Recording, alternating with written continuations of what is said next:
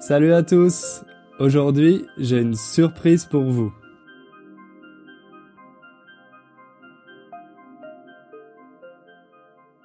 Salut à tous et bienvenue dans ce 37e épisode. Déjà deux semaines depuis la dernière fois. Le temps passe vraiment vite, c'est fou. Je ne sais pas comment ça se passe de votre côté, mais moi je n'ai pas le temps de m'ennuyer. Vendredi dernier, je suis allé au concert d'un artiste anglais que j'adore et qui s'appelle King Krul. Il a seulement 23 ans, mais il a un talent et une voix incroyable. En fait, euh, je l'avais déjà vu à Paris il y a 4 ans et le concert était génial. Vendredi dernier, c'était la première fois qu'il venait à Varsovie parce que oui, si vous ne le savez pas, j'habite à Varsovie. Et il a encore fait un super show avec son groupe. Évidemment, il chante en anglais, donc euh, ça n'est pas très utile pour apprendre le français. Mais si vous aimez le style euh, Dark Wave, New Wave, je vous conseille de l'écouter.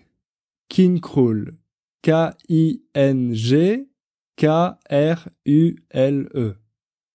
Allez, je vous mets juste un petit extrait pour que vous vous fassiez une idée.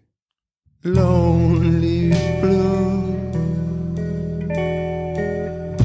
lonely blue. He said life was never long.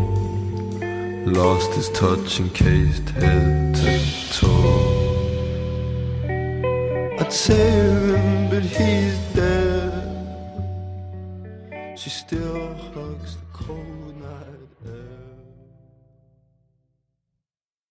Ok, fermons la parenthèse musicale. J'imagine que vous êtes curieux de savoir quelle est la surprise que je vous ai préparée. En français, on dit parfois la curiosité est un vilain défaut. Ce sont surtout les parents qui disent ça à leurs enfants quand ils posent trop de questions. Mais heureusement, on l'entend de moins en moins. Je dis heureusement parce que c'est vraiment une expression stupide à mon avis. Je pense qu'on est tous d'accord pour dire que la curiosité est une grande qualité, surtout chez les enfants. Donc vous avez raison d'être curieux. Vous vous rappelez peut-être que j'avais envoyé un email début janvier pour vous demander si vous aviez des suggestions pour améliorer le podcast. Et beaucoup de personnes ont répondu qu'elles voulaient plus d'expressions, surtout des expressions pour comprendre le français oral. Dans les podcasts, j'essaye de ne pas trop en utiliser, car sinon c'est difficile de suivre ce que je vous raconte. Et puis, il y en a beaucoup qu'on emploie seulement dans certaines situations, quand on parle avec quelqu'un par exemple. Donc, euh, ça ne serait pas naturel de les utiliser ici. Alors, à la place, j'ai décidé de vous faire un guide avec toutes ces expressions. Pour tout vous dire, ça m'a pris plus de temps que je pensais parce que j'ai passé plus de trois semaines à l'écrire. Dedans, il y a 198 expressions mais j'ai mis seulement celles qui sont vraiment utiles pour comprendre le français oral. Vous ne verrez pas d'expressions idiomatiques du XVIIe siècle que personne n'utilise. C'est souvent le problème avec certains guides, ils se concentrent sur euh, ce genre de phrases, mais pas sur celles qui sont vraiment essentielles. Et vous verrez que j'ai aussi mis des exemples pour chaque expression, comme ça, vous saurez comment les utiliser. Elles sont classées par euh, thème, comme la vie quotidienne, le travail, les relations amoureuses, les réactions positives, les réactions négatives, etc., etc. Il y a aussi les traductions en anglais et des MP3 pour que vous puissiez entendre euh, la bonne prononciation et vous entraîner à répéter. Si vous apprenez tout ça, je vous garantis que vous comprendrez beaucoup mieux quand vous entendrez des Français parler. Et le mieux dans tout ça, c'est que ce guide est totalement gratuit. Donc là, vous vous demandez sûrement, mais Hugo, on peut le trouver où, ce guide des expressions? Très bonne question, mes amis. Si vous êtes membre du site Inner French, euh, vous l'avez normalement déjà reçu par email en avant-première. En avant-première, ça veut dire avant la présentation officielle. Comme quand on regarde un film euh, au cinéma avant sa sortie officielle, en avant-première. Si vous n'êtes pas membre du site, vous pouvez l'obtenir en allant sur innerfrench.com slash expression avec un S et en vous inscrivant à ma liste d'emailing. Ne vous inquiétez pas, je déteste les spams, donc je ne vous enverrai pas des tonnes d'emails. Mais de temps en temps, vous pourrez recevoir des informations intéressantes ou des surprises comme euh, ce guide des expressions. J'espère vraiment qu'il va vous plaire et que vous allez le trouver utile. Il m'a demandé pas mal de travail, mais ça me fait plaisir de vous aider à progresser en français. Surtout que je reçois de plus en plus d'emails de votre part, des auditeurs du podcast, et ça me motive énormément. Vous ne pouvez pas savoir le plaisir que ça me donne de lire vos histoires et tous les efforts que vous faites pour apprendre le français. C'est très impressionnant et c'est une vraie source d'inspiration pour moi. Par exemple, il y a quelques semaines, j'ai reçu cet email de la part de Sophie. Cher Hugo, je m'appelle Sophie et je suis une jeune femme de 26 ans, originaire du nord de l'Angleterre. Je suis une fidèle auditrice de ton excellent podcast depuis quelque temps maintenant et tu m'as tellement aidé que je voulais te remercier pour ce cadeau. Mon aventure avec le français est un peu bizarre, unique et ressemble plutôt à un conte de fées. Donc peut-être que je devrais commencer par Il était une fois? Non, ça serait trop long je crois. Mais bref, je suis allé en France il y a presque 18 mois pour travailler pour une famille plutôt aisée à Paris. Quand j'ai débarqué à l'aéroport Charles de Gaulle, la mère de cette famille m'a dit qu'ils étaient dans leur maison de vacances en Normandie et qu'elle avait réservé un taxi pour m'y emmener. À cause des embouteillages parisiens ce jour-là, le chauffeur de taxi et moi étions coincés pendant des heures et des heures. Ennuyeux, non? Eh bien non. Bien que j'étais très prudente, une jeune femme seule dans un pays étranger, et malgré une différence d'âge et de culture, il y a eu un vrai coup de foudre entre nous deux. Cependant, je n'écoutais pas mon cœur à ce moment-là. Après tout, j'avais parlé à cet homme seulement quelques heures. Il m'a déposé devant un vrai palais où la mère m'attendait. Je lui ai dit merci et au revoir. Mais mon séjour avec cette famille était loin d'être un rêve, malgré leur richesse et le beau cadre.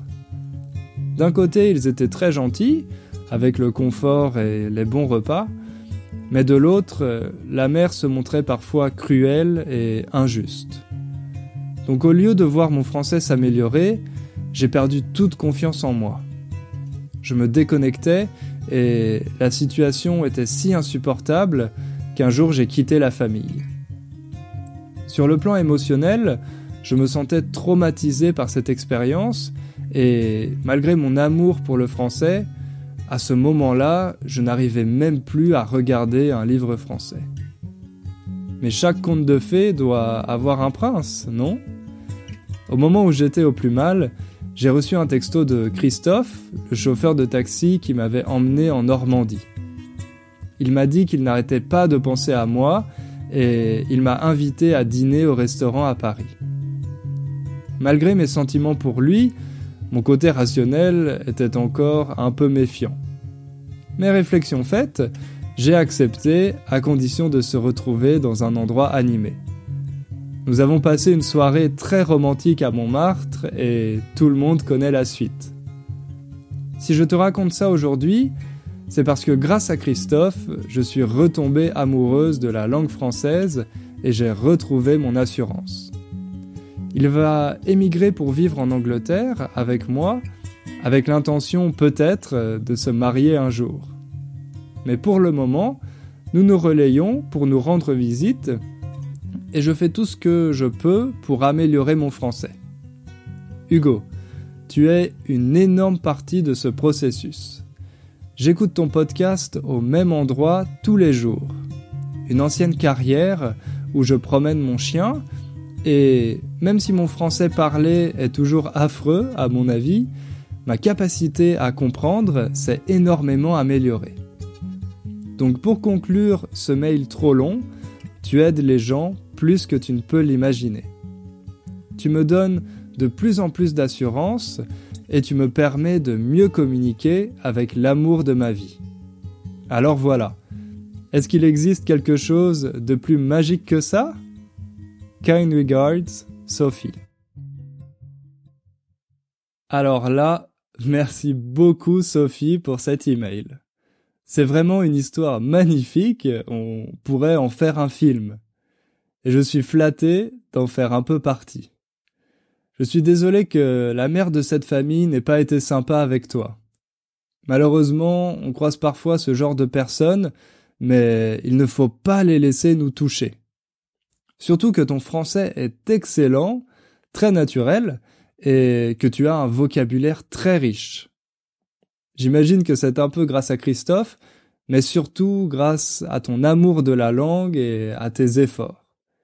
Je suis sûr que tu vas continuer de prendre confiance en toi et que bientôt, plus personne ne pourra te déstabiliser. En tout cas, j'espère que Christophe pourra bientôt te rejoindre en Angleterre et je vous souhaite plein de bonheur à tous les deux. Donc vous voyez, avec ce genre d'email, c'est impossible de ne pas être motivé. Quand je me lève chaque matin, c'est un plaisir de me mettre au travail parce que je sais que ce que je fais est vraiment utile. Je sais que j'aide des gens, que ce soit mes élèves ou vous, mes auditeurs, à apprendre une nouvelle langue qui leur donnera plein de nouvelles possibilités. On ne sait pas toujours quelles sont ces possibilités. Ça peut être pour euh, notre carrière, pour se faire de nouveaux amis ou même pour trouver l'amour euh, comme Sophie. Le seul moyen de le savoir, c'est d'apprendre et de prendre du plaisir. Si un jour vous vous sentez moins motivé, pensez à toutes ces possibilités, ces aventures qui vous attendent, et je suis sûr que vous reprendrez vos efforts. Bon, je vois qu'on est déjà à la moitié du podcast et on n'a toujours pas commencé à parler du sujet principal. Je vous ai promis une sélection de 10 expressions tirées de mon guide. C'était assez difficile d'en choisir seulement 10 parce que comme je vous l'ai dit, il y en a quasiment 200. Mais finalement, j'ai fait mon choix, donc sans plus attendre, on va s'y mettre.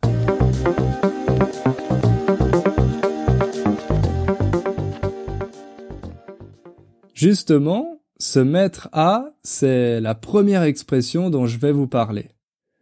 Vous avez sûrement déjà entendu le verbe mettre. Il fait partie de ces verbes qu'on entend souvent, mais qui sont difficiles à mémoriser car ils ont beaucoup de significations différentes. Par exemple, on peut mettre quelque chose sur la table et ça veut dire poser. Souvent, quand il y a une réunion au travail, tout le monde met son portable, son smartphone, sur la table. Quand je travaillais en entreprise, je trouvais ça un peu bizarre et je me demandais pourquoi tous les gens faisaient ça. Surtout qu'ils oubliaient toujours de le mettre en silencieux, donc ils recevaient des messages, des appels ou des notifications toutes les deux minutes. Du coup, la réunion était tout le temps interrompue et ça n'était pas vraiment productif mais j'ai fini par comprendre que c'était un moyen de montrer sa place dans la hiérarchie de l'entreprise. Plus on interrompait la réunion à cause de son portable, plus on était quelqu'un d'important et de très occupé. Bref, on s'éloigne un peu de notre sujet. J'étais en train de vous parler du verbe mettre et de ses différents sens. Alors, on peut mettre quelque chose sur la table, mais on peut aussi mettre la table, et là ça veut dire préparer la table pour le repas. En France, ce sont souvent les enfants qui doivent faire ça. Les parents sont occupés à faire la cuisine, donc ils demandent à leurs enfants de mettre la table. Bon, mais tout ça, ça ne nous dit pas ce que signifie l'expression se mettre à. C'est très simple. Se mettre à, ça veut dire commencer à faire quelque chose. On peut l'utiliser avec un nom, par exemple, je vais me mettre à la peinture. Si quelqu'un vous dit ça, ça signifie qu'il veut commencer un nouveau hobby, qu'il veut commencer à peindre. Mais on peut aussi l'employer avec un verbe comme il s'est mis à crier. Pour dire il a commencé à crier. Si vous écoutez des Français parler, vous allez entendre qu'ils utilisent souvent se mettre à à la place de commencer à. Pourquoi, à votre avis? Eh bien, parce que c'est plus court, donc ça va plus vite. Par exemple, dans Il a commencé à crier, il y a huit syllabes. Il a commencé à crier. Et dans Il s'est mis à crier, il y en a seulement six. Il s'est mis à crier. Donc, c'est plus rapide. Mais attention, quand vous utilisez cette expression, il faut toujours un complément. Vous ne pouvez pas juste dire il s'est mis. Il faut un complément. Il s'est mis à faire quelque chose. Deuxième question un peu plus technique. Savez-vous par quoi on remplace le complément d'un verbe qui utilise la préposition à, comme euh, s'intéresser à ou penser à? On le remplace par i, par la lettre y. Par exemple, tu t'intéresses à la peinture? Oui, je m'y intéresse. Dans la réponse, i remplace la peinture. Ou encore, tu penses souvent à ton travail? Oui, j'y pense souvent. Par contre, quand ce complément est une personne, on utilise les pronoms toniques. Par exemple, tu penses souvent à ton père? Oui, je pense souvent à lui. Et pas j'y pense souvent. Donc avec l'expression se mettre à, on utilise aussi i. On peut demander à quelqu'un on s'y met et ça signifie on commence? Ou alors je m'y suis pas encore mis pour dire je n'ai pas encore commencé. Là, je sais exactement ce que vous pensez. Vous vous demandez pourquoi les Français ajoutent tous ces petits mots incompréhensibles. Vous avez peut-être l'impression que vous ne serez jamais capable de comprendre tout ça. C'est vrai qu'au début c'est difficile et décourageant. Mais ne vous inquiétez pas, car si vous apprenez ces structures, vous commencerez à les détecter dans les conversations et à les comprendre. Ensuite, vous serez capable de les utiliser sans penser à tous les éléments qui en font partie, en utilisant simplement la structure comme le font les Français. Justement, un deuxième petit mot qui pose souvent problème, c'est le mot en. Vous vous rappelez qu'on utilise i pour les compléments avec la préposition à, eh bien, en remplace en général les compléments avec la préposition de. Pas seulement, c'est vrai, là je simplifie un peu. En tout cas, il y a aussi beaucoup d'expressions avec en où il ne remplace pas vraiment de complément, où il fait juste partie de la structure. Par exemple, les Français demandent souvent T'en es où? Ou C'en est où Imaginez une scène avec deux amis qui parlent à la terrasse d'un café parisien et une demande à l'autre T'en es où avec Paul? En fait, elle veut savoir ce qui s'est passé récemment entre son ami et Paul. Peut-être que la dernière fois, son ami s'était disputé avec Paul, donc elle lui demande si ça va mieux. Bref, elle veut connaître la situation actuelle. En anglais, on demande comment sont les choses entre vous? Et en français, on pose la question vous en êtes où? Ou alors c'en est où entre vous? À votre avis, combien de mots il y a dans cette expression? Dans l'expression t'en es où? Il y en a quatre.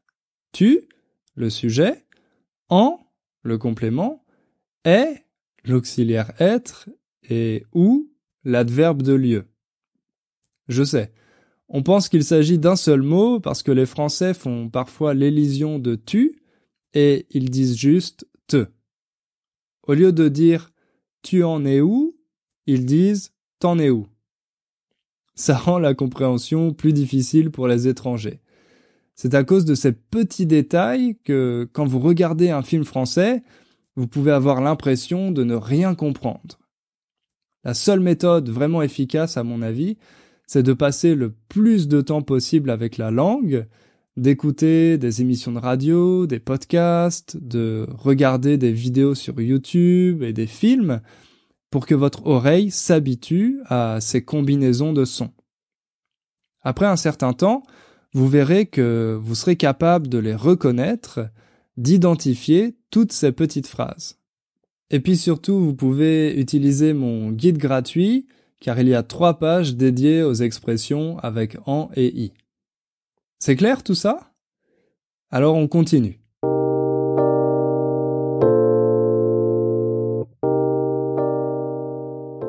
On va parler d'un verbe que vous connaissez tous, le verbe visiter. Le problème, c'est qu'en français, on ne peut pas l'utiliser pour parler d'une personne. Vous pouvez visiter Bordeaux ou le musée du Louvre, mais vous ne pouvez pas visiter votre amie Julie. Vous ne pouvez pas dire j'ai visité mon amie Julie le week-end dernier. Vous pouvez dire j'ai rendu visite à mon amie Julie le week-end dernier avec le verbe rendre. Mais c'est assez formel donc en général, les Français disent plutôt je suis allé voir mon amie Julie le week-end dernier. On utilise aller voir quelqu'un ou simplement voir quelqu'un. C'est une erreur que j'entends souvent, mais qui est facile à corriger, donc euh, essayez d'y penser. Ensuite, une autre expression qui peut être très utile quand vous fixez un rendez-vous avec quelqu'un. Imaginez que vous êtes en vacances à Paris pour une semaine et vous voulez aller dîner au restaurant avec votre ami Marc. Vous savez que Marc est très occupé et vous, vous avez beaucoup de temps libre comme vous êtes en vacances. Donc, vous souhaitez demander à Marc quel est le meilleur jour pour lui, le jour qui sera le plus pratique. Quel jour t'arrange Ou quelle heure t'arrange pour fixer l'heure? Tout simplement, quel jour t'arrange? Et Marc va par exemple vous répondre qu'il est libre le jeudi soir pour aller au restaurant avec vous. Pratique, non? Maintenant, imaginons que l'agenda de Marc change très souvent et qu'il n'est pas sûr d'être disponible, d'être libre. Il vous dit qu'il sera peut-être disponible le jeudi, mais qu'il n'en est pas encore sûr. À ce moment-là, vous pouvez lui répondre.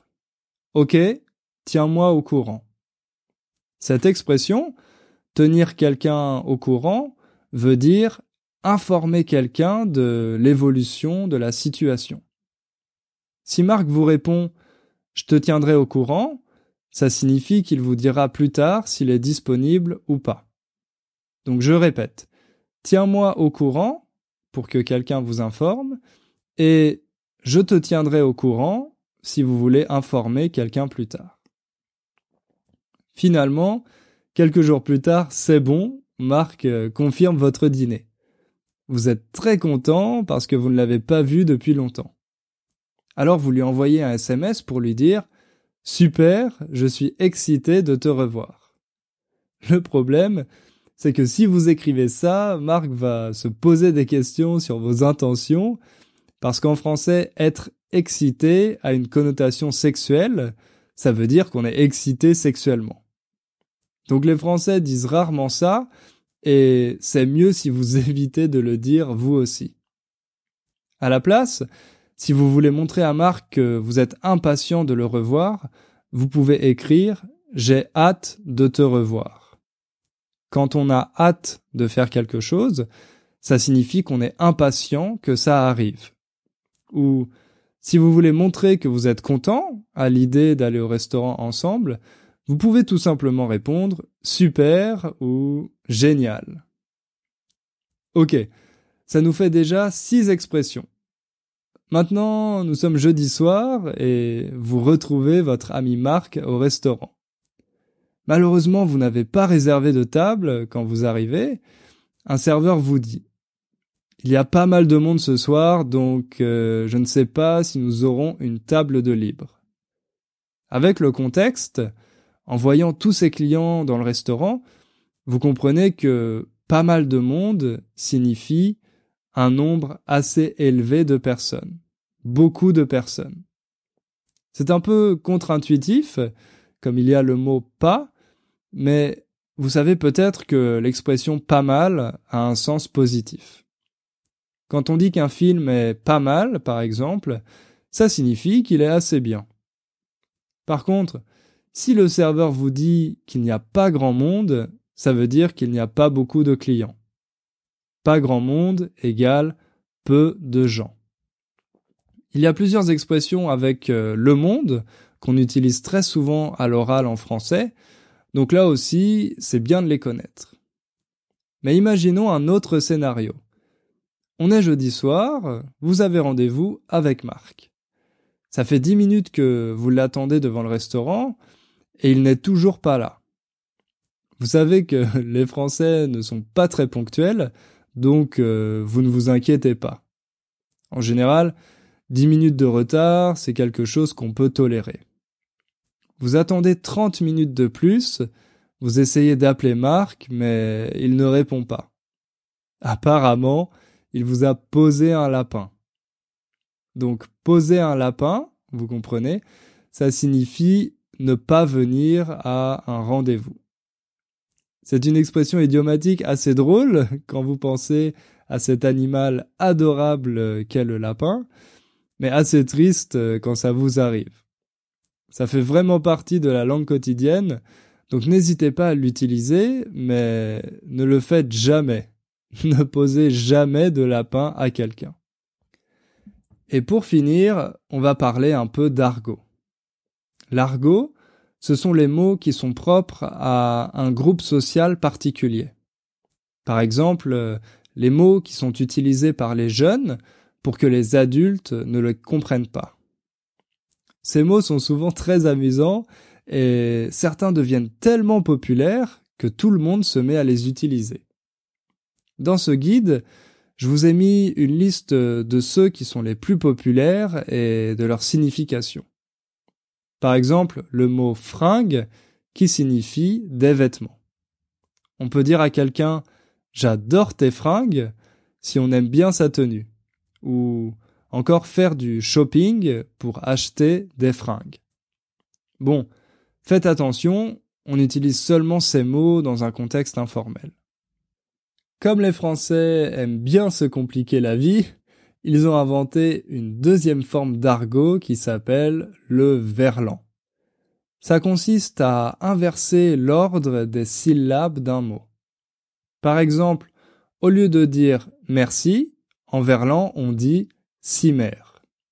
La première syllabe mère est à la fin et la deuxième syllabe si est au début. Et le mot français, ça se dit comment en verlan à votre avis? Ça se dit c'est franc. D'ailleurs, le mot verlan signifie l'envers. Quand vous faites quelque chose à l'envers, vous le faites dans la direction opposée. Là aussi, il y a plusieurs mots de verlan qui sont passés dans le langage courant, donc ça vaut la peine de les connaître.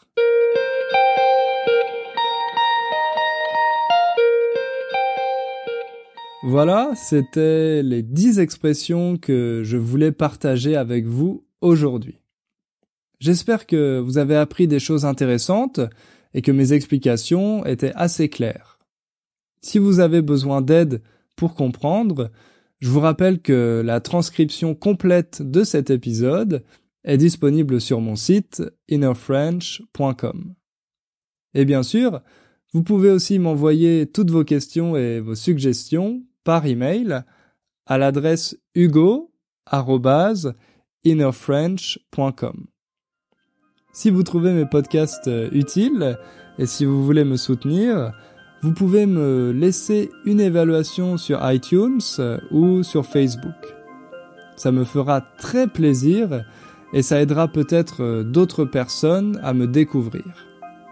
En tout cas, merci beaucoup pour votre soutien et merci de m'avoir écouté. On se retrouve dans deux semaines pour le prochain épisode. À bientôt!